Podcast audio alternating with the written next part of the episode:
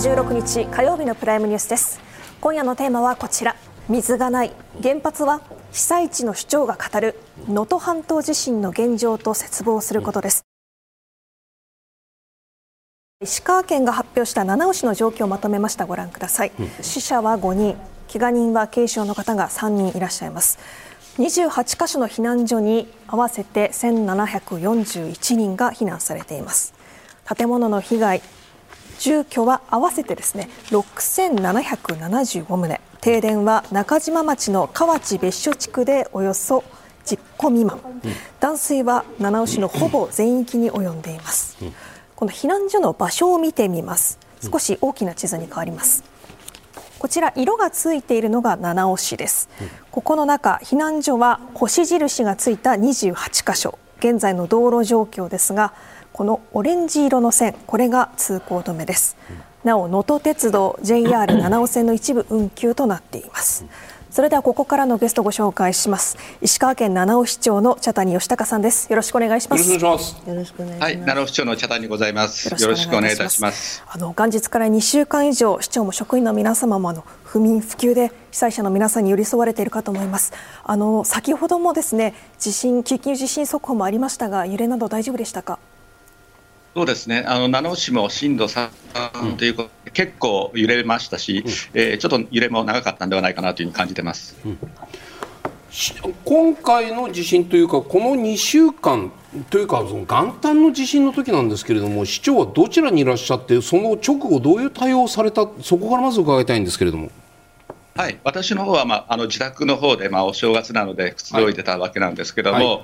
揺れがあってですね、かなりの揺れでした、で、うん、あの結構、家具なども倒れたりしてしましたけども、うん、表に出て、えーまあ、あの津波の心配がありましたので、皆さんを、まあ、高台、私の家の裏側に駒山公園っていうのがあるんですけども、はい、皆さんを高台の方に誘導して、ある程度の誘導が終わった後にですね、えー、庁舎の方に駆けつけて、えー、いろいろ災害対策の情報を集めました、はい、そうすると、なんか市長自ら避難誘導をまずされたという、そういう理解でよろしいんですか？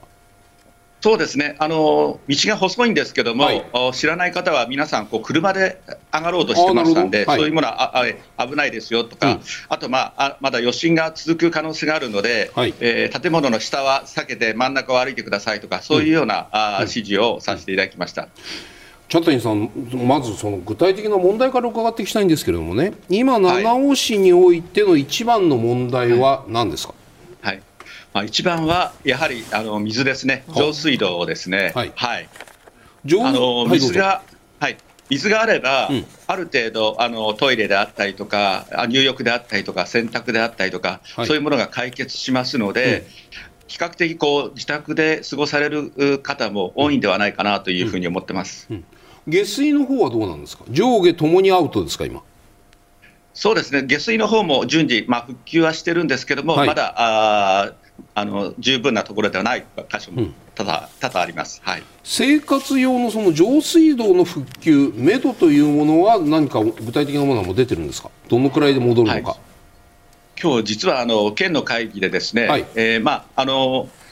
七尾市のほとんどが県水といって県の水が来てるパイプがあるんですけども、はい、その損傷が激しくてですね、うん、えー、まあ、2か月以上かかるんではないかというようなあお話がありました、はい、あちょっと、まあ、あそういう話を聞いてですねこれからのフレーズも考えていかないといけないかなというふうに考えてます。2か月というと2か月間はじゃあその2か月によって全市内全域が復旧ですか？それともその真ん中中心部が2か月で戻るのかというその辺の雰囲気はどうなんですか？七尾市にはあ自己水もありまして、はい、今、2万2000世帯のうちに、えー、3800世帯ぐらいが、はい、あもう水が通っているところもありますので、うん、えー、それ以外のところが、まあ、これから避難所で生活するか、はい、あのよく言われる、うん、二次避難所の方に移っていただくかっていうような、うん、あ判断になるのではないかなというふうに思ってます、うん、上水道、下水道、上下水道がないというのは、まあ、生活的な話になるという一面、その衛生面の心配はどうなのだろうか、そのあたりは今、市長としてどういう危機感というか、現状をどのように把握されてますか？そうですね。まずあのトイレの問題が大きくて、ですね、はい、衛生面というのは非常に悪い状況であったんですけども、うん、えー、徐々に仮設トイレであったりとか、はい、トイレトレーラーとか、はい、あ配備していただきまして、うん、あと、まあ、その汲み取りの問題があったんですけども、はい今あの、バキュームカーとかを、うん、あたくさん用意していただいて、うん、え少しずつ改善はされつつあります、うん、はい、道路の方は、じゃあ、そのバキュームカーが、うん、あの通行するだけのその道路の復旧、その寸断の状況はそれほど深刻な状況では、七尾においてはそこは大丈夫、こういう理解でよろしいですか？いやあの道路の方もかなりあの傷んでいる状況で、はい、えー、結構慎重に運転しないとだめな箇所も多々あります、でまあ、あの渋滞なんかもかなり、あの発生しているような状況です。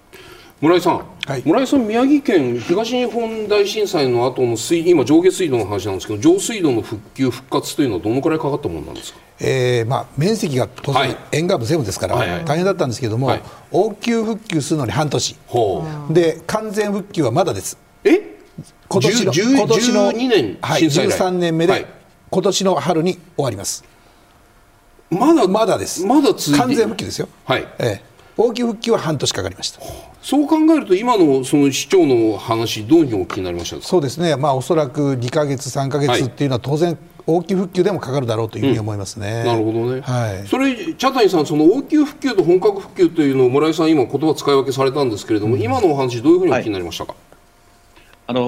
先ほども申し上げた通り、はい、えー、七尾市はほとんど県水が来てますので、はい、県水が隣の中野戸町まで来てまして、うん、あと残り8キロ。って何ですか？県の水。県の水道。県の水、はい、はい、えー、あの手取川という大きな川から、はい、あ能登の方に運んでいる水の配管なんですけれども、それが途中で、まあ、あの寸断されているという状況で、うん。うん、それを復旧させるのに、まあ、あの2か月以上かかるというふうなあの県の発表でございます、はい、ちょっと分かりやすく説明すると、あの水道、浄水、下水は市町村の仕事なんです、はい。はい、でも、ね、えっと、大きなダムだとか、はい、取水口から大きな管で持ってきて、市町村の近くまで持っていくのは県でやってる場合が結構あるんです、宮城県もあるんです。で今度今度下水も、えーどっかから拾って、うん、持ってきて、はい、あの県が拾ってきて、うん、市町村からもらって拾ってきて、それを処理して、うん、え海や川に流す、みたいなことはよくあります。いいですね、はいあの本当に発災後数日して、うん、まあ、毎日のように長谷知事とはお話してるんですけれども、一番なんとかしてと。で国による直轄代行はこれはできないんだよねと上水道はとおっしゃってたのはこの水道なんですよ、うん、だからその懸水のところも含めて、はい、まあ、どこがどう切れてるかの把握も難しいし、うん、まあ、工事も難しいし、うん、まあ、道路とかいろんなところについては今回1本も2本もで、前に出てね、はい、あの国の直轄代行がかなり使われますよね、はい、でも一番肝心なのがそれができないんですが、まあ、実際に下水道には強大なというかしっかりした事業団があって、国交省から理事長がいて、それと同じような上水道事業団というのはなくて、あのノウハウはあるとしたら大きな市なんですよ、うん、だからノウハウはあるとしたらあの辺ではまあ大都市である金沢とかそういうところになっちゃって、うん、でもそれがまあ出し切れないということになると、うん、県外から持ってこなきゃっていうので確かもう3日目か4日目には、日本水道協会の話が行って、例えば東京は板橋区と杉並区から工事出そうがねとか、そういうこの貼り付けだけは決まってるんですけども、ただ決まっても、そのどこがどう具体的にでどういう作業にっていうところに入っていくのに、うん、この状態だとかかるから、ね。うん、もう知事としても市長としてもそこはもう本当に辛いと思うんですけど、うん、まあ、これ今後考えなきゃいけないと思います。茶谷さんいかがですか？その県外からのその上水上下水道の復旧に向けた支援部隊というのは話は来てるんですか？人は来てるんですか、はい今、あの名古屋市の方からあの、うん、多くの人数の方が、はいはい、来ていただいてます、はい。えー、その、まあ、水道の専門の方たちに、はい。えー、復旧に向けて取り組んでいただいているところです、うん、はい、中部では一番水道一方ですね、茶谷さんね、その七尾っていうと、和倉温泉っていうふうにパッとみんな思いつくんですけれども、和倉温泉のその現状、どういう状況ですか？そうですね、和倉温泉も、あの今日のお昼にですね、はい、えー源泉の方が出たという話を聞きました。ただそれそれをあの送るための配管がかなり損傷しているので、はい、えー、和倉温泉が復旧するにもかなりの日数がかかるんではないかなというふうに思ってます。うん、ただ、まあ、和倉温泉はあの宿泊場所としてはスペースがたくさんあるので、はい、ここがいち早く復旧することによって、うん、まあ、あの支援者であったり、ボランティアの方たちが、あこう泊まれる場所があれば、ですね、はい、奥能登の早期な復旧につながると思ってますので、うん、その辺はあの毎回国や県の方に要望しているところでございます、茶谷さん、もう一点、仮設住宅の準備も始まっているということなんですけれども、はい、その仮設住宅の準備は今、どの程度の話、計画、ないしは立地、用地はもう決定したのかとか、もう建設着工しているのかとか、どういう状況ですか？そうですね、あのほぼ用地はあ決まってまして、はい、えー、それから今から、まあ、あの着工の準備をするところ、段階で、うんうん、はい、ただ、はい、その用地を決めるにあたって、これはもう村井さんに伺いたいところなんだけれども、はい、地震が完全に収まったかどうかっていうと、今日もあったみたいに、まだ収まってないわけじゃないですか。じゃじゃあ東日本の時みたいにその高台なのかないしは地震が来るか来ないかどこの断層の上に仮設作るわけにもいかないじゃないですか。その辺のその地盤の状況情報っていうのは十分そう踏まえた上で用地決定をされてるんですか？はい、今あの、都市建築課の方でですね、はい、あの適した場所っていうのをしっかりと見極めて、はい。うん、えー、選定しているところです。なるほど、村井さん、いかがですか、この仮設住宅、復興住宅の建設に向かってのその難しさ、どこにありますか、はい、私、現地に行ってないので、詳しいことは分からないんですけれども、はい、かなりあの広大な土地、空いてる土地があるようでありますので、うん、そういう意味では仮設住宅はですね、うん、あの比較的、えー、簡単にできる可能性あるありますよね。えーあの人が人と資材さ集まればできるんじゃないかなというふうに思います、うん、今のお話いかがですか？土地は十分あるんですか、はい、そうですね。あの仮設住宅に関しましては、はい、小中学校とか統廃合したあの空いたグラウンドとかがありますので、えそちらの方を使ってっていう話になります。うん、えこれからのまあその定住するための住宅については、うん、あしっかりと場所を探これからしっかりと探す必要があるんではないかなと思ってます。はい。先ほどあの茶谷市長から仮設住宅と、さらにまた自宅用の土地と用意しなくてはならないと話がありましたが。あの東日本大震災の時どのくらいの方がこう、元のいた場所に戻れたのか。はい、あの基本的には希望する方は元のいた家の近くに進めました、はい、で東日本大震災の時は津波で沿岸部やられましたので、うんうん、そこに人が住めなくして、うん、そして高台に移転したり、うん、あるいはそこに土を持って防潮堤を設けてそこに住んでもらったりということで、うん、比較的全部なくなった後にあるいは更地に土地を作るので、まあ、容易ではなかったんですけれども、うん、割とやれたんですが、今回の場合は、はい、家が皆さん上から下に潰れてしまって、だいぶ残ってますんで、はい、その下にいろんな財産とかが入ってますから、それを撤去するのもですね簡単には撤去できないと思います。全部当然国の金でやってもらえるようになると思うんですけれども、はい、合意を取り付けるのが非常に難しい。で、うん、皆さん離れた場所よりやっぱり昔住んでいたところに住みたいという希望が非常に多くなりますので、はい、これからのあの市長さんのいろんな地元の地域住民との皆さんとの調整っていうのは、非常に苦しいんじゃないかなというふうに私は思いますね。茶谷さん、今の知事のお話、どうお聞きになりますか、はい、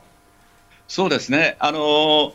まああの建物によってはですね、うん、あの倒壊したものもあれば、ちゃんと残っているところもあるので、はい。はい、えー、それをどう片付けながら、うん、あ復旧していくかというところは、すごく課題にはなると思ってます、うんはい、それはでも、例えばそさっきのお話で言うと、そのひうんと仮設住宅を学校の校庭に建てると。体育館の中も一時避難所、1.5次避難所みたいになっているというところか、それがいつまで続くのかによって、教育環境にも影響が出てくる、この辺のあたりは市長は今、どういうふうに認識されてますか？そうですね、確かにあの今あの体あの学校施設がですね、避難所になってますので、はい、まずは本当に水が通っていただくことによって、今、避難所に生活されている方たちが、ある程度自宅で生活できる方もおられますので、避難所をある程度集約して、うん、えー、学校の教育環境を整えるということが大事かなというふうに思ってます。全国の、はい、こあのまあ、人々やら首長やら企業の人たちが見ている中でですね、あの、はい、七尾の市長として今訴えたいこと、もしまだお話になっていない部分があれば、ぜひどうぞ。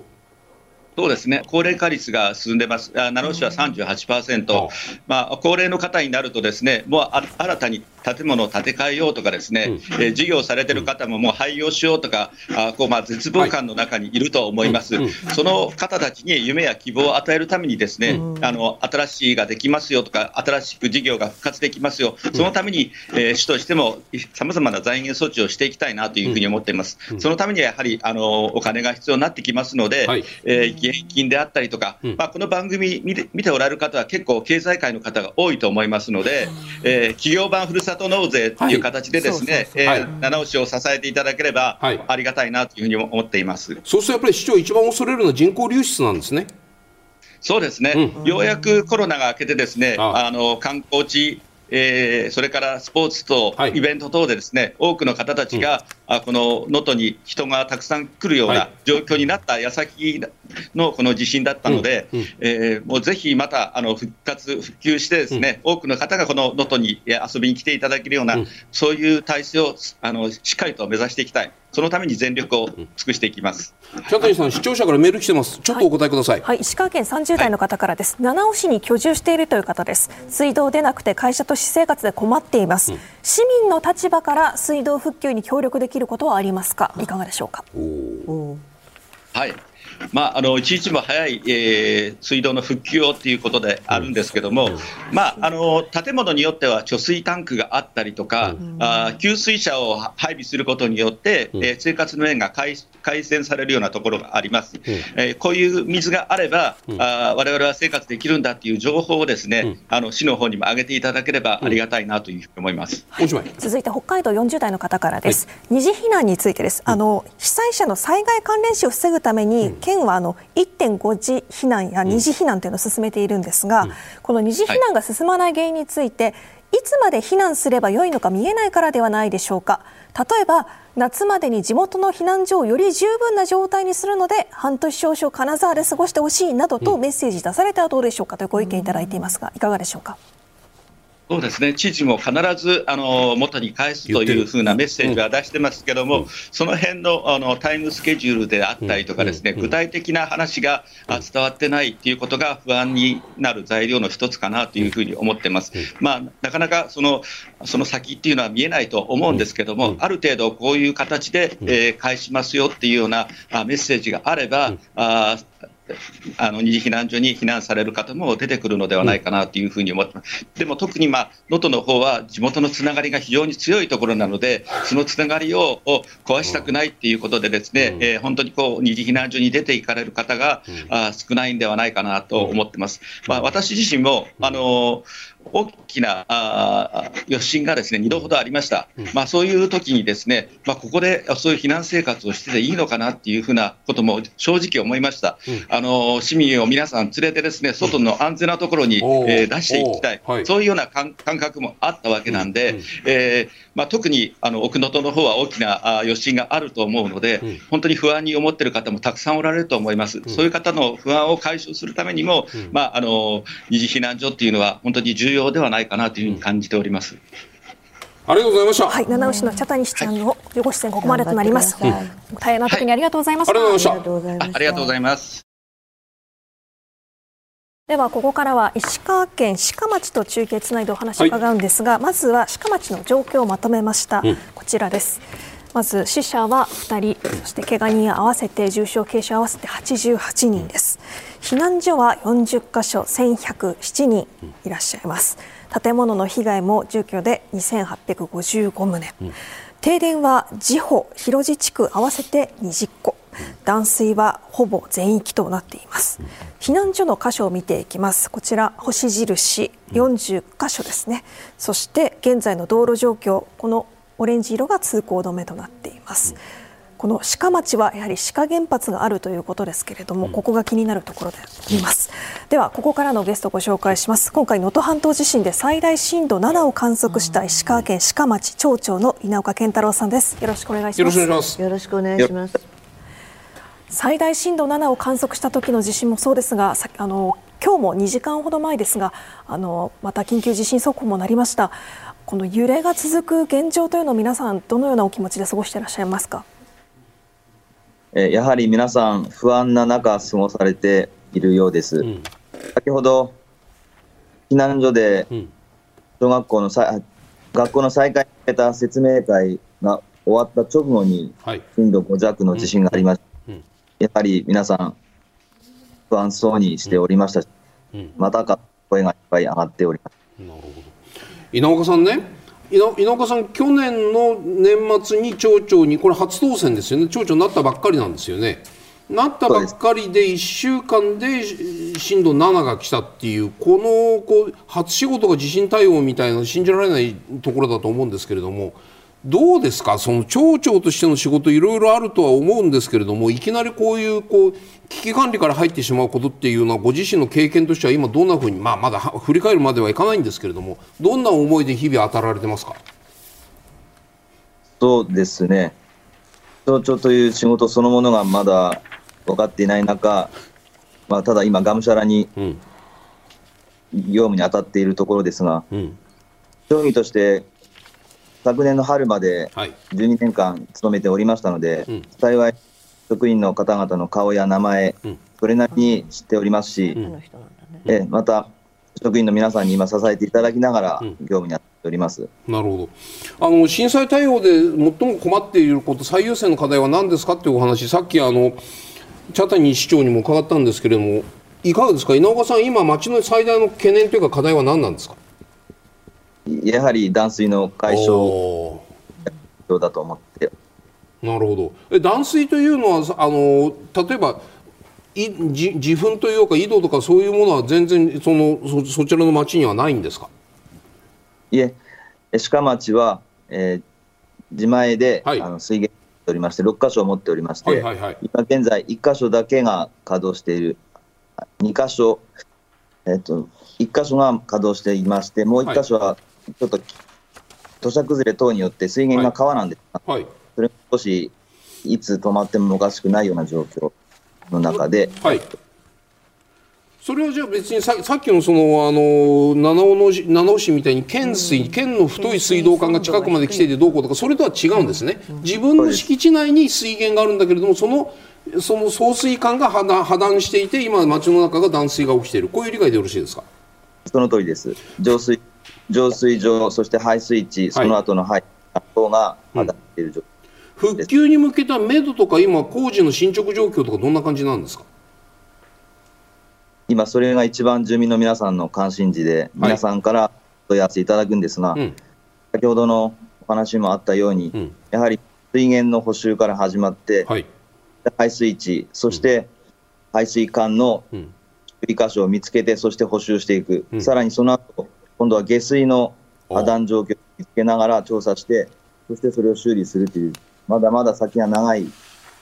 なるほど。いうのメドとなっております。具体的なスケジュールはもう見えてるんですか、例えば業者さんがいつ入ってるのか、もうすでにチェックは始まってるのか、そこのあたりは今、どういう状況ですか？はい、今、町外、県外、まあ、関東地方から、はい、水道に関しては、日本水道協会の関東支部の方に入っていただきますし、下水道に関しては、水道事業団の方々に入っていただいて、今、調査を進めておるところです。水道に関して、今、順次、通水、うん、そして漏水を確認しながら、通水作業をしておりますし、うん、下水道に関しては、今、調査段階や、破断箇所の調査段階でございます。めどはまだ立っていないんですが、近日中にある程度のスケジュールが出るかなと思っております。水道が戻らない中で、例えば学校の再開とかね、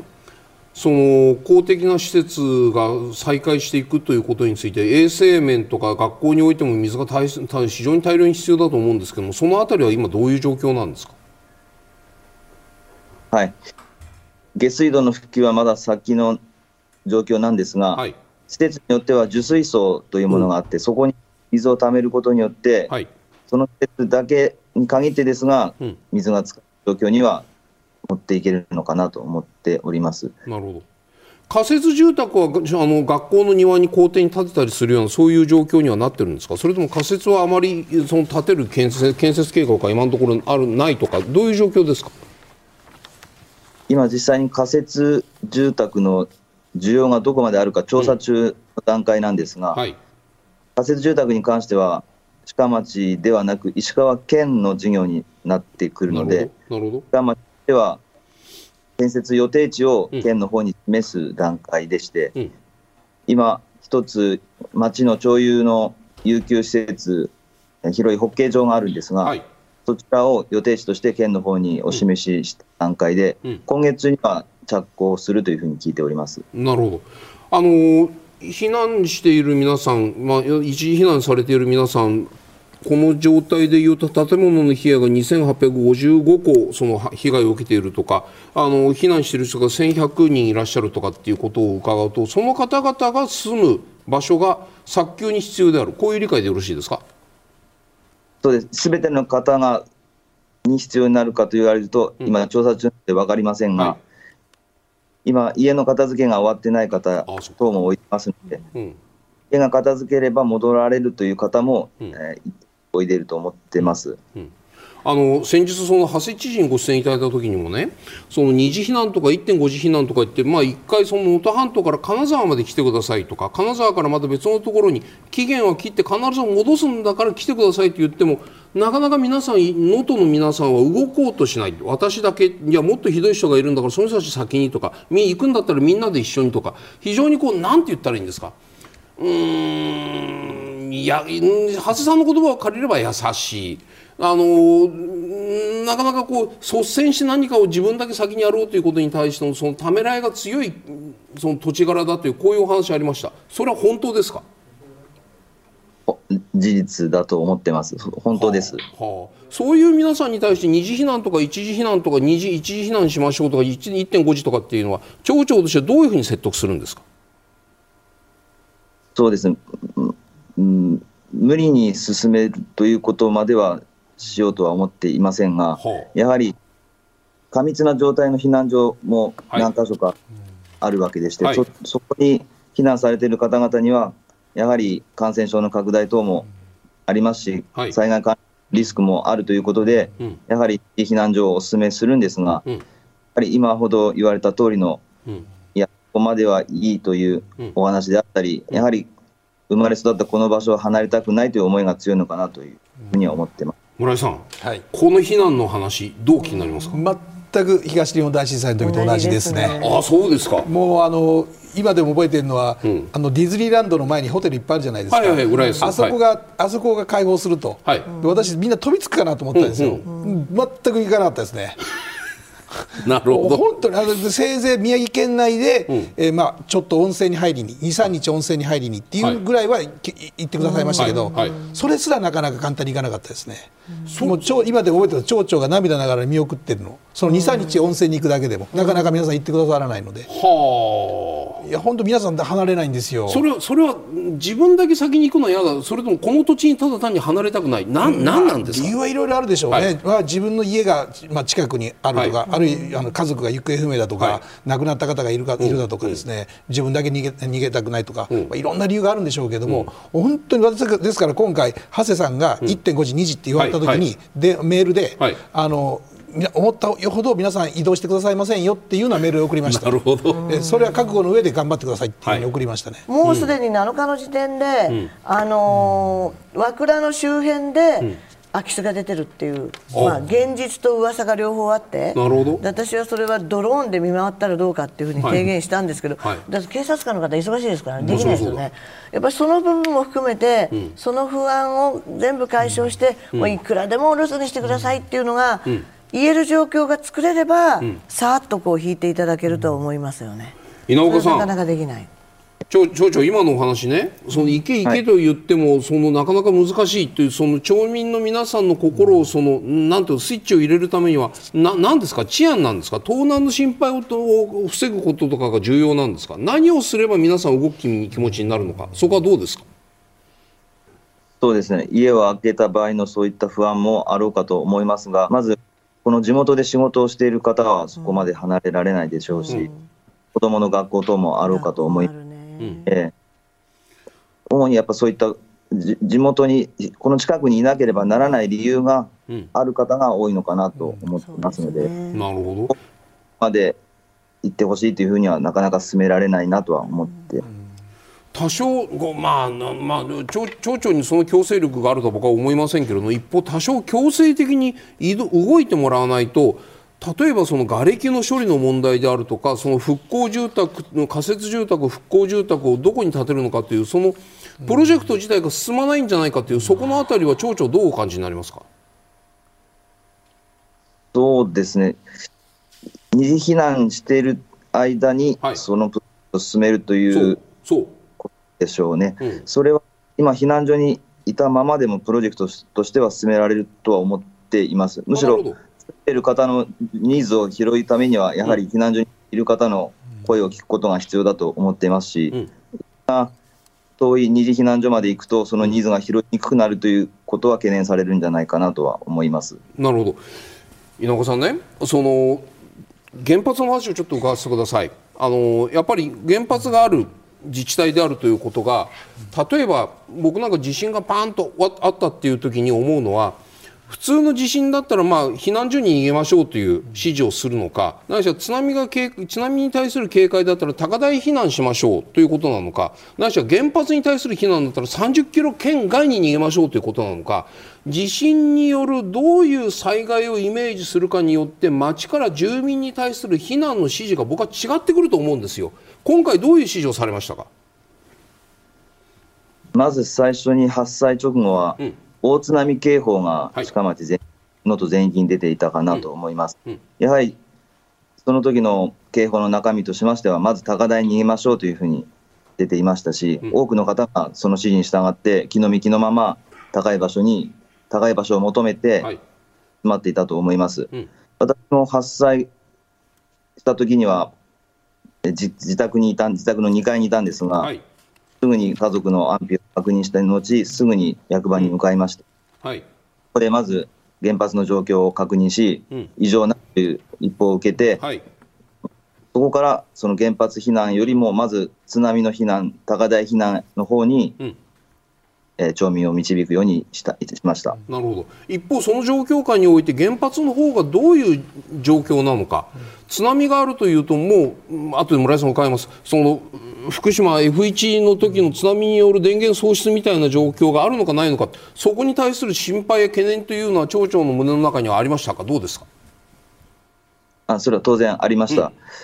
最初の警報の時に津波の数字が確か5メートル、はい、最大5メートルだったと思います。はい、そして今、北陸電力志賀原発の想定津波11メーターより低いというふうにすぐ直感で思ったので、津波の被害は志賀原発にはないだろうというふうに思う、うん。うん、その意味においては、じゃあ、とりあえずその原発災害に対する懸念よりもまずは高台に避難しようというのが町としての主たる指示だった。こういう理解でよろしいですか？そうです。村井さん、はい、原発災害も睨みながらの地震からの避難誘導、避難指示、どこが難しくなりますか？福島原発のですね、はい、第一原発の事故以降、ですね、うん、非常に規制が厳しくなりました、うん、でまあ、世界一と言っていいほどの安全、はい、えー、確保を、まあ、決められたわけですよね。はいはい。であの先ほど30キロ以外に逃げるとおっしゃったんですけれども、うんうん、もし仮に原発が重大事故を起こしたとしてもですね、はい、すぐに放射能は漏れないようなもう仕組みに今なっております、放射能は出ません、はい、仮に、えーえー、予備電源もあります、もうたくさん作ってますけど、はい、予備電源が仮に全部止まったとしても、うん、すぐに、えー、放射能が出る出ないような形になっておりますので、はい、まずは、うん、えー、地震だけであれば、自宅にいていただくのが一番安全です、今回は津波があるということですと、高台に逃げる、うん、それを優先してもらうということが重要だと思います。でその後、えー、重大事故があ起こって、避難しなきゃならないといったなったときに、まずは、えー、5キロ以内の人たちから優先で逃げていっていただきます。でそして5キロから30キロの人たちは自宅にとどまっていただいて、はい、そして、えー放射能の流れ方風風等で流れ方を見ながらですね、はい、順次逃げていただくというふうにルール化されていて、うん、今そういう、それって宮城のルールですか？全国統一全国統一。はい、えー、志賀原発もそういう訓練をやってるというふうに思います。したがって、えー、町長が今おっしゃったように、はい、えー、まずは様子を見てですね、うん、だ安全だということを確認した上で、うん、えー、津波の方を優先して早く逃げてくれと高台に逃げてくれとい。ったのは、はい、正しい選択だったというふうに思います、なるほど。今のお話町長どうお聞きになりますか？町長の頭の中にも今あの村井さんの言われているのマニュアルがパッと思い浮かぶこういう体制にはなっていたんですか？そうですね、うん、年に1回この原子力防災訓練というのを行っておりますし、はい。はい、各地区のその動きも当然訓練の中では頭に入っていました、うん、ただですねこれその石川原発に関して情報がいくつか錯綜したのではないかという、まあ、これははっきり申し上げて我々がメディアの方が悪い部分って ね村井さんごめんなさいね。メディアがそういうことをメディアの流した情報が悪いの部分も当然あるんですけれどもその地震の直後に変圧器破損で外部電源一部喪失、はい、完全復旧に半年超えるんじゃないかなんていう話がピローンと流れて、でも原子力規制委員会が安全上の問題はないんだということをまずこれ打ち消してくれたこともありましたし情報が二転三転して火事が起きたとか津波が来るとか来ないとかっていうことについてもさまざまな情報が、まあ、錯綜したわけですよ。で一方、その断層の動きについてもこれはまだいまだに地震あの地震計の皆さんなんかも含めてじゃあどこの断層が動いたのかっていうのはこれからの検証なんでしょうけれども、この情報がこういろんな情報が飛び交ったも時っていうのは、稲岡さん何を信じて町民に指示を下すのかどうだったんですか？おっしゃる通り情報が2点3点したことに対しては一体何を信じたらいいのかなというごめんなさいとしか言いようがないですよ我々。やはりあ後出しの後に出た情報に訂正して町民に伝えるしかないのかなとは思って通信インフラが遮断されている部分もあるわけですから町からの防災無線等々が唯一の情報源だったりする可能性もあるわけじゃないですか。こういう時の情報の選択と流し方っていうのは何か対応の基本的なルールは町としては稲岡さんあったんですか？そうですね。基本的に北陸電力からいただいた情報を私どもが受けてそれをな形にできない、電力事業者からの情報を私どもとしては検証のしようがないので、まあそれそうですね。あと出た情報が違っていたと言われたら、そのままその通り流すしか私どもとしてはないのかなと思っております。うん、村井さん、はい、これはやっぱりもうしょうがない、電力事業者からの情報を信用して流すしかないって、こういうことになるわけですね。中に入れませんからね。そうですよね。うんその電力会社からの情報によって判断をするしかないと思いますね。片山さん、ここまでの町長のその、はい、まあ対応どうお気になりますか？いや私は大変冷静にね、はい、よくこの状況で対応されたと思いますし。うん。はい。あのー、まさに建設会社のキャリアで、うん、えー、防災士でもあられるということで、うん、あのー、素晴らしい対応だったと思いますよ、うん、なかなかこれ以上にできるものでもないですし、あの今回、やはり前年にこの志賀原発の下って、活断層があるのかないのかって議論が長年あって学者の一人が、はい、学者の方の一人が、はい、あの活断層ではないかっていう報告を出されて、うん、仮にそうだと再稼働ってできないんですよね。ただ今回、うん、何が原因でどこが動いたかを分析した上で、うん、少なくとも鹿町において震度7であり、うん、それに対して、うん、あのまあ、原発の建物系について、はい、あるいは機械系統系について、うん、極めてソリッドだったということは言えそうであり、かつ3メーターぐらいの津波が何回も来ている、はい、ということが今は、まあ、どうもそうだったらしいと、はい、それに対しても耐久力があったということは、そのことは評価すべきことだと思いますよ、うん、あのそれ以上私は全体の分析をするには非常にまだ大きな調査いりますから、うん、それ以上申し上げることは一切ないですよ、ただ、うん、そのことを、まあ、ある一定のファクトとして、この段階では、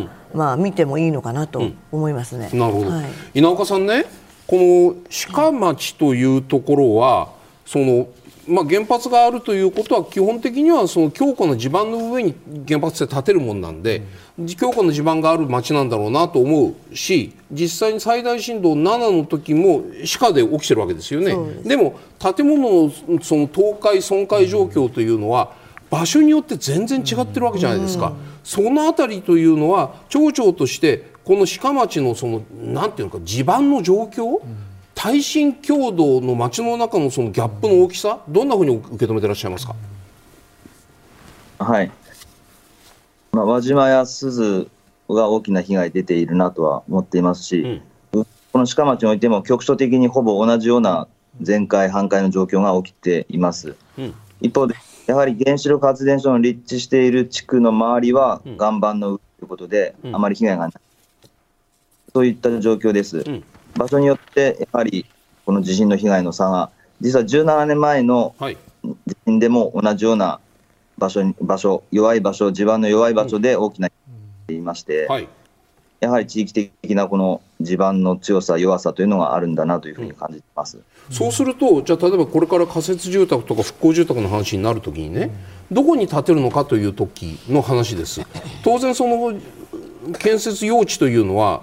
一定程度地盤が硬い、まあ、どこまで確認できるかどうか僕は分かりませんよ。硬い地盤の上に要するに建物がバタバタ倒壊している場所ではないところに仮設も復興住宅を建てていく。当然そういう前提になっているところでよろしいですね。実はそこまでの検証が進んでいない中で今、選定をしております。今、ご指摘の通りだなと思いました。今、探している場所としては、まず広大な平平地を探しまず町有地の地面を探しておりました。はい、そうするとあのごめんなさいこう能登の群発地震っていうのがもうこれでおしまいというのならば僕はそれで構わないと思うんですけれどもあの稲岡さんとしてはこの群発地震まだ終わったという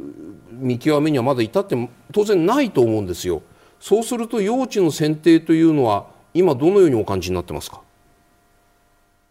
そうですね今本当に先ほど震度5弱が起きたばかりですし、はい、がまだまだ終わらないなというふうには思ってます。うん、その中で確かに選定基準の中にそういった地盤の上に立てるということも必要になってくるかなと思います町長としてね、そのそちらの町の人口流出1時1.5時2時でここに出てしまった人たちが帰ってくるようにするためには帰ってこさせなきゃ町長としてしょうがないじゃないですか。それに向けてのその準備というか心構えというか出す時には帰ってきてくださいというふうにどのようにこう約束させるのか。ないしは約束させることもできないですよね。その人口流出に対する懸念どのように今現状を受け止めていらっしゃいますか？はいやはり今二次避難としてあの避難される方の中には、もう子どもさんの健康も含めて引っ越しされるという越しという表現でされていたかなと思います。もう転出ありきのようなな形になってしまって、はい、そうなると本当に帰ってくる理由がなくなるというか、うん、そうなってしまうなと、本当に懸念しております。戻ってきてもらうためにやはり、やはりこの町の復興する、未来に向けた町づくりに向けた復興の姿を見せ、その町外に出た方に見せていくべきかなというふうには思っております。うん、そうするとごめんなさい、そのやっぱり原発というのはね、雇用、超町の財政とかを考えると、その原発との共存というものは、これは必須の条件であるというところは、まあ、当たり前だということでよろしいですね。と思ってます。はい、メールいきましょう。はい、えっ、ー、と富山県の60代の方からいただきました。富山市内に住むものです。鹿町といえばどうしても原発が気になるところですが。うん町の水道と原発の水源別物ですか？原発から支援はないんですかというご意見です、いかがでしょう？はい、水水源としてはそうです。別です。原発からこう水を引っ張ってくることはできないんですかというのもあるかと思うんですが趣旨としてはいかがでしょう？か原発から水を引っ張ってくることはできないとなるほど、ね、原発だから。正確には答えられますができないと思ってます。はいで原発は原発としての安全性を確保するために独自の水源を持ちそこからその原発に引き込む水のなんとか取水パイプなんかも当然のことが耐震性はかなりの強いものが当然そこに作られているという理解でよろしいんですよね。そうです。なるほど。はい。続いて兵庫県の50代の方からいただきました。町の外への避難ですが、故郷を離れると現場の状況が分からなくなって、仮設住宅や復興住宅の抽選などが後回しにされるのではないかという心配されている方も多くいるのではないかと思います。故郷を離れても情報の共有や手続きができるシステムを整える、その面での安心感を住民に与える必要があるのではないでしょうかというご意見ですが、いかがでしょうか、稲岡さん。はい、えっ、ー、と二次避難あるいは親戚の方、町外に避難された方、一定数置いてます。うん、そういった方の支援のメニューというのが今、石川県の方で用意していると聞いております。そちらの周知も、各避難した先の市、町での周知を今、図っているというふうに聞いていますので、その辺は見ていただきたいと思っています。はい、はい、ということで、鹿町の稲岡町長のご出演、ここまでとなります。大変な中、ありがとうございました。頑張ってください。頑張ってください。ありがとうございます。村井さんあの、震災から2週間という現状を伺ったんですが、はい、これからの話という意味で何か今これから課題になってくること何が挙げられるでしょうか？いやもういっぱいあると思うんですけどね、うん、まずはやはりあの街づくりについて、どのようにしていくのか、うん、えそのビジョンを持ちながらやらないと先ほどから両市長町長さんおっしゃったように、はい、えー、夢を持てないんですよね。トンネルに入ったままなので、うん、ここに戻しますと言われてもどこに住めるんだあとなりわいですよね、はい、生活がどうしちゃって戻るのか、うんうんうん、え漁港で、えー、隆起していて完全にあのもっとかあのそこが見えてしまっているところありますよね、はいはい、ああいうところどうすればいいんだ、うん、えー、船がつけないじゃないかと、そういったところのその、えー、将来に対する見通しというものを、うん、ある程度だんだん見せていかないといけないと思うんですよね、うん、そのためには住民の合意というのも必要になってくるので、うん、えー、これからそういったようなことが大切になるんじゃないかなと思いますね。村井さん東日本の後2週間って何されてたんですか？思い出せって言ってもあの頃のことなんて大変だまだ2週間目はですね燃料がなくて、はい、あそうだ。燃料の確保でバタバタしてましたよ、そうそう、えー、あの時はタンクローリーがだいぶ流れちゃって5000台入れたんですよね。あそうなんですか？今回はガソリンスタンドが8割なんとかタンク壊れてないっていうんで、はい、そこだけはまだかなりましなんですよ。沿岸部全部やられてましたしあの製油所がやられてしまったので、東北で唯一なんですよ、仙台港にある製油所が東北で唯一なんですよ、それが津波でやられて火災起こしちゃったんですよ、なるほど。だから製油所が使えないので燃料が入らない。で外からタンクローリー運ぶんですけれども、みんな遠くないので、宮城に来るまでに全部 なくなってしてしまってからのタンクローリーが来るなるほど。もうタンクローリーがあのタンクあの燃料積んできて、はい、その燃料で燃料入れて帰っていったっていうような笑い話もあるいや避難先の温泉に何でもいいからとにかく灯油がないって言ってね、はい、必死に石油マレメントに頼んで、はい、私たち野党だったけど届けたと、はい、そんな綱渡りでしたねあの時は。あの時はまだ2週間ってそんな状況でしたね、うん、あそうですか、えー、その意味で言うとまだ、まあ、石川の方がまだなんて言ったらいいんですか？規模が小さいからですか、い、ややはりあの東日本大震災熊本地震を経験してるんで、うん、いやそれはあのノウハウとしてどんどん蓄積されてますよ。なるほどね、えー、一方その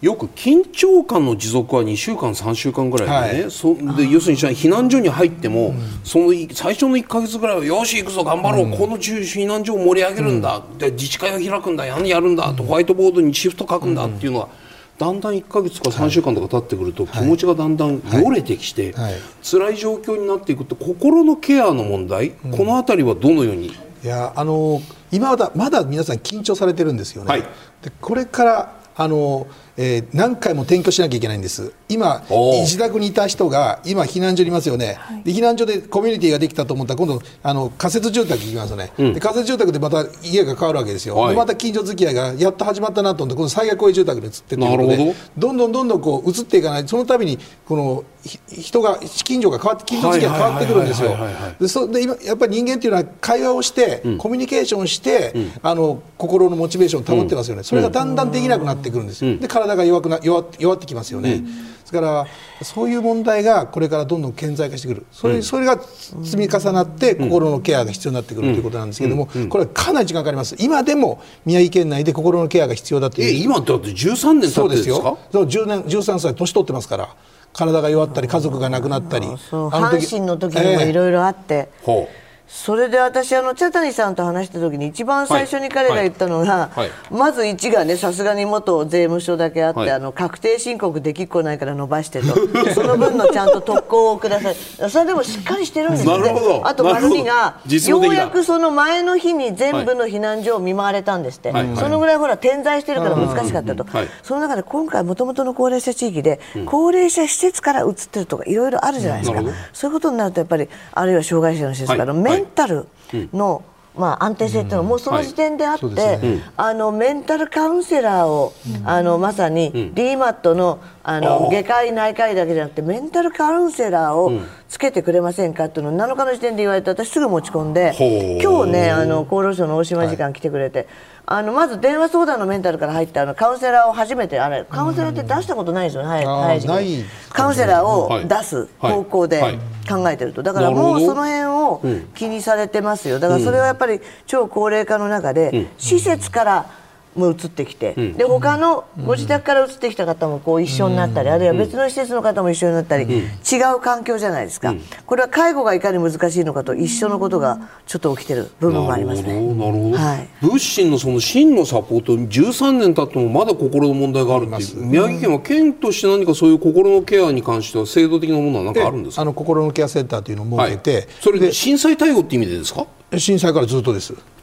えやはり被害の大きかった石巻、はいはい、気仙沼こういったところ、やっぱりおられるんですよたくさん。えー、そういう皆さんに対して、まあ、マンツーマンできれいに、まあ綺麗にとか対応しながら要するに傷を癒す作業がいまだに続いているということでいいんですか？そういうことです。あとはこう今後バラあのボランティアの方とか、まあ、はいその町の外から人が入ってくることによる治安の悪化というのもあると思うんです、例えば盗みだけではなくて、例えば性被害に遭われた方というのもお話で伺うこともあります、こうしたことで今のうちに何かできる予防策のような,、ものってあるんですか？私はあのボランティアの人たちはそういうあの犯罪行為ちょっと聞いたことなかったんですけど、あの宮城県は比較的実は阪神・淡路大震災の時に、ボランティアが大大量に来て、で自分たちの寝る場所はどこだ食べるものはどこにあるんだっていうことでもうすごく迷惑したっていうことを聞いたんです。なるほど。あのこあのあの兵庫県の国会議員の人から聞いたんです、はいはいはい、皆さん抑えろよって言われて、うんうん、最初抑えてたんですけども、うん、どんどん入ってこられて、うん、僕ら宮城県市長にうまくいったんですよ、はいはい、なんでうまくいったかというと、うん、ボランティアをコントロールするボランティアができたんですよ。であのそれこそ高速道路のパーキングエリアにテントを張って、でそこを必ず通過してくださいと、でそこであのそこの人たちが指示するんですで我々はボランティアの人たちにあなたあそこに行ってくれとか食べるの我慢しろとかやっぱ言えないわけですけど、うん、ボランティアなら言えるんですよね。なるほどあんたボランティアなんだから我慢してくれと、うん、で食べ物持ってきてこれないんだって帰ってくれって言えるんですよね。でボランティアを支援するボランティアができて、うん、参拝するボランティアができて、はい、それを県内に2か所作って、で非常にうまくいきました。なるほどね。ですからあのボランティアの人たちをちゃんとチェックして名前もチェックしてもらって、はいはいはいでそういうことをしっかりやってそれ長谷さんにはそういう話はされてますまだしてないです。今あのまだボランティア、ね、まだボランティア待ってくれっていう状況ですから、ねはい、そうですよね。ね。実際にボランティアを受け入れてそのシステムとして稼働するときには、今みたいなものがないと。はい大変なことになるただ宮城は良かったのは、はい、3月でだんだん暖かくなる時期だったんですよ、はい、でまだこちらの方はこの状況で寒いじゃないですか、うん。うん、雪が雪を降ってですね、うん、でだまだ寒くなるので、ボランティアの人たちが来てテントを一つ持ってこられ来て、それでなんか投資でもしてしまうと大変なので、ですからあの安全な場所で暖かいところでお風呂が入れるような場所は確保できませんから、うん、ですからそういった意味でボランティアの人たちのことも考えながらですね、今、長谷さんがちょっと待ってくれとおっしゃってるんだと思うんですよ。いずれもう少し暖かくなってきたりすると、どんどんボランティアに入ってもらうようなことにもなるんじゃないかなと思うんですが、長谷さんの今の気持ちはよくわかりますね。小山さん、この先ほど、心のケアという意味でメンタルカウンセラーという話もありましたけど、女性だとなかなか着替える場所、お手洗いとかでなかなかこう声を上げづらいところもあったりとか。それは非常にね揉めましてですから、まあまずその昔は全部そのの体育館にねあのせんべい毛布っていうかあの敷いて、でそれがあの段ボールベッドになったんですけども、今回分かったのは段ボールベッドって簡単に段と組み立てられるバージョンが最近出てきてるんですけど、そうじゃないやつってすごい場所取るんですよね。でそれをどう搬入するかとかで、先週聞いた時点で2000個しか入ってなかったんですよね。でそれでそこに大体そのきちっとしたその仕切り間みたいなのもくっつけて、まあせめて見えないようにするとか、あのそのあたりのことが防災グッズとしてはかなり進歩してるんですよ、それはいろいろなこの十何年の経験で。でそれがうまく届いてきつつあるんですけど最初のうちはねやっぱり金沢の基地にいてで自衛隊の方がこうやって分けてと、はい、でそれをするんだったら私実はあの簡易トイレについては、うん、あの茶谷さんに言われて届けてそれからその次輪島にも届けて、はい、でそれはあの逆にその総合物資で行くよりも早かったりするんですけど、はい、そういうのはもっと使ってもいいんじゃないですかね。民間のノウハウとか、うん、特にどこに物があるかっていうのが物流の拠点の一番の決めで、近くに物があるものしか意味がないんですよ。うん、でそれがどのぐらいあってそれをどうやって運べるかと、うん、まあ、2024年問題ありますが、はい、そこが全部のキーポイントで、それをよく知ってる人たちは、もうこれで10往復以上してるとかいう普通の民間の人がいっぱいいるわけですよ。それはボランティア的に動いているその辺の会社の普通の人であって、だからそれは使えるんですよ。だそれはまあ何も言わなくても控えてくださいって言われても自主的にどんどんどんどん入ってるんでね、まあ、それをもうちょっと緩めても先週ぐらいからいいのかなとは思っておりました、うん。うん、はい、村井さんね東日本を体験されて、まあ、熊本やら今回の石川の地震とかをこう見る中で、国としてのその危機管理的な法整備、東日本でいくつかの法律ができた。でも特措法だった部分もあったように僕は記憶しています、うんはい、特別措置というのはつまりワンショットですよね、はい、このこのとここのところだけ、はい、そういうものの中で今回の石川の状況までも見たときに、高級法として一定程度、まあ、例えばなんかこう試験をある程度制限することによって道路の通行を良くするとか物資の搬入を良くするとか治安を良くするとか何かこうワンショットじゃなくて高級法として法整備をしなくちゃいけない国としての課題何かありますか？あのー大きな災害になった時にですね、はい。うんうん、あの個人の財産に対してどこまで手を入れていいのかっていうのが大きな問題になるんですよ。でだいぶ法整備されましてですね、はい、あのえー、例えば今回瓦礫の処理もですね、うん、あのえー、仮に、えー合意が得られなくてもですね、うん、あの環境大臣が撤去できるように法律は変わったんですけども、とはいえですね、うん。適当にやっぱどんどん片付けられないんですよ。で東日本大震災の時は、はい、東東日本大震災の時は、はい、あの全部流されたので、はい、あの誰の瓦礫かわからない、もう全部財産ですからね、瓦礫って言ってゴミじゃないですか。でそれを特定できないので一気にやれたんですけど、今回はぐしゃっと潰れてますよね。で、えー、あの持ってる人があの所有者が分かればいいんですけど、うん、所有者がなくなってたり空き家が潰れてる場合があるんですけど、うん、それを解体してあの撤去していいかどうかっていうのは、うん、いや基本的にはやっぱり一定のプロセスが必要なんですよ、当たり前ですよね。で、えっと、どうしようもないった時に収容をかけてあの、はい、そこ全部更地にして、はい、建物を建てるっていうのができるんですけども、はい、それがやはりなかなかあの個人あの憲法の個人の財産権まで行き着くので、結構これ簡単なようで難しいんですよ。えー、当然今回しかも潰れの中に多少なりとも当然皆さんお金が家にありますし、ね、財産もなんかあるでしょ。う思い出の品もありますから。それ勝手に潰せ撤去できるか、うんうんこれ非常にこれからね大変になってくると思いますね。風山さん今のご指摘どうお聞きになりますか？あのまずあの知事おっしゃってたようにいろいろあってあの所有者不明都市建物管理制度っていうのも、あれから空き家対策特措もできて、あの私がその7日に茶谷さんから聞いたのは2何十件が全壊したんだけども、そのうち人が住んでる家は92だった。んですだから残りはまあだからその、うん、どうするかはちょっと面倒だけれども、うん、その手続きを取ればもうジャーっとやってしまえることもできるんですね。であとはその、まあ、東海家屋の解体撤去についても、あの今般特定非常災害になりましてそういう制度ができてるから、全壊だけじゃなくて半壊も財政支援の対象になるとか、もうどんどんどんどん良くなってはきているんですが、あのさらにね、あの輪島のあの本当に浅い違いをどうするかっていうのは、はいはい、私たちあのあの何倍か焼けてしまった糸魚川に12月の31日に入ったんですよ、あの時に。あの時に。でそこでもうその当時の幹事長とあの私たちもいてで私は糸魚川の古い神社の家がうちの祖母の出身ですから、その町の真ん中の中に昔の江戸時代からの旅籠をやってる桃園の縁石がいてもう本当青ざめてるわけですよ。で今は旅籠は必要がないので、はい、あのそれではなくてあの古物商をやってたんですけど、はい、全部焼けまして、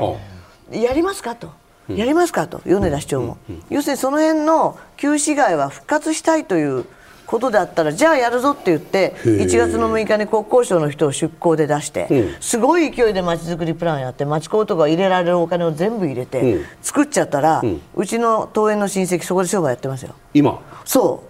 じゃあ輪島ももしかしたら朝市のところでもあそこはすごく道路が細くてね。いやでも。消防車が入れなくてっていうふうにはいどうぞ。だからそれを多少最も危ないところを改善しても、はい。うん、輪島の朝市は不滅なんだと、うん、和倉温泉の人は言ってましたよ、うん、1000年前からお湯が出て江戸時代からうちの矢沢はやってると。それはもう石にかじついてもやるぞと。ですからそのきちっと安全性を高めた上でやるんなら、やれないことはないと思いますよ。では被災地支援に今後一番必要なことというテーマでご提言をいただきます。片山さんお願いします、はい、まず人間って希望で生きられるものなので、うん、政治的なイニシアチブで方針をガンと出すこと、うん、えそしてあの地域の人たちが絶対にやりたいと言ったらそれをやり遂げる実行力をやっぱり政治が持つこと、まあ、ここは政治の出番でそこには当然財政も必要です、はい、村井さんお願いします。はい私は財源と書かせていただきました、うん、えー、先ほどの雇用調整助成金もそうですけれどももう何をやるにしてもやっぱ財源が必要です、うん、え今回被災した大きな被災したところは本当にあの財政的に厳しい、えー、少子高齢化が進んでいるところですので、え国を挙げて支援をしていただきたいなというふうに思います、はい、お二人ともありがとうございました